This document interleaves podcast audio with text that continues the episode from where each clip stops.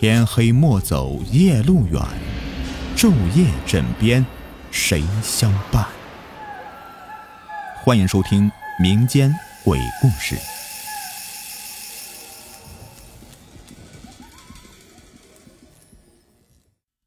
Hello，你们好，我是雨田。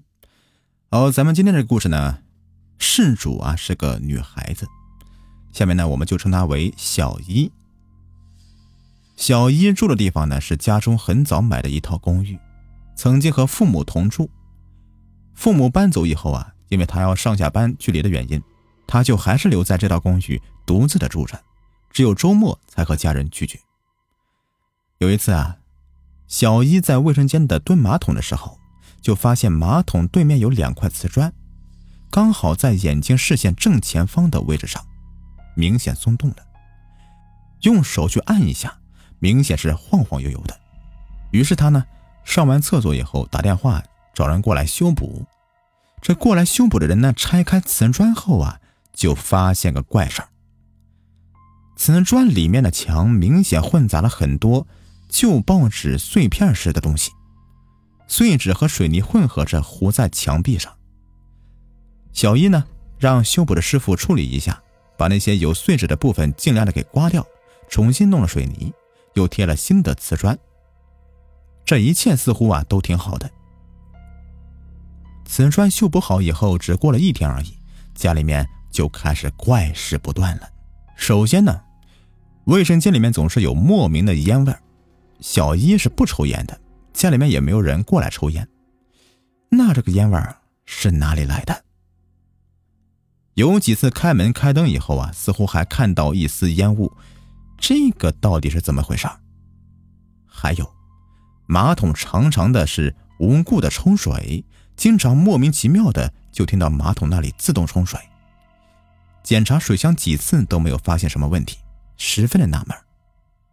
而且，小一开始每晚都做梦，梦境都很真实，都是小一躺在床上，看见有一个卷曲长发、黑色旧长裙，还有个破烂黑丝袜的女人。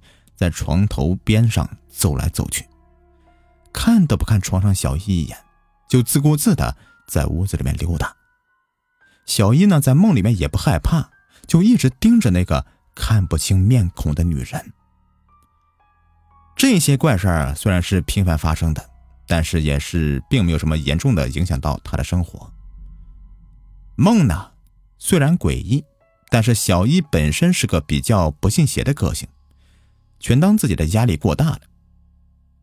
终于，有一天晚上，小易又做了那个怪女人的梦，只是这一次不同的是，这个女人没有再走来走去，只是呆呆的背对小一站在卧室门口，最后啊，慢慢的转过脸来。在还没有看清面孔的时候，小一忽然的醒了过来。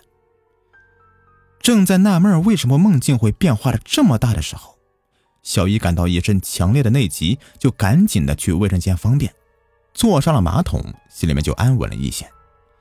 小姨呢就拿出手机开始刷，这刷了一阵呢，小姨感觉脸上老是会痒，就是那种感觉，像是有一根头发老是撩在脸上，弄得很痒。小姨整理几下头发。但是还是会不时的痒一下，他就随便的抓了几下，也就不管了。过了一会儿，他的内急也差不多解决完了，就准备拿纸巾去清洁，随手呢把手机锁屏起来。没想到啊，就在手机屏幕锁住的按下去的那一瞬间，手机屏幕像镜子似的反射着小一的半边脸，而就在小一的半边脸的后面。有一双黑色的小腿，仔细看，发现那不是黑色的小腿，而是穿着破烂丝袜的黑色小腿。小易被吓了一跳，赶紧回头看，可是身后除了马桶、水箱之外，就是墙壁啊，什么都没有。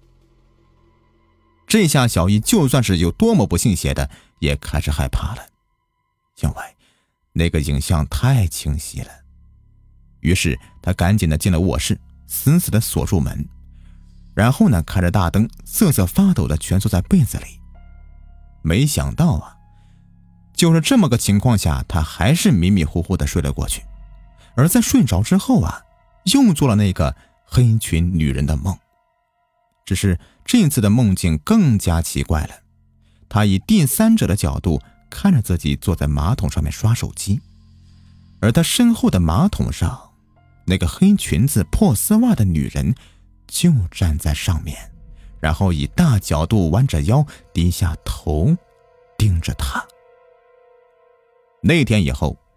小易以最快的速度啊搬离那套房子，搬去父母那里，再也不敢单独的踏进那个老房子一步了。好了，这个故事呢就讲完了，不知道你们听后有什么感想呢？是不是觉得厕所太恐怖了？如果不敢去的话，可以组个队呀，啊，咱们一起去啊！好了，如果你们喜欢听我讲故事，别忘了订阅、收藏和关注我。或者呢，去给我专辑打一个十分好评，感谢你们的支持。好了，我们下期再见，拜拜，祝你们好梦。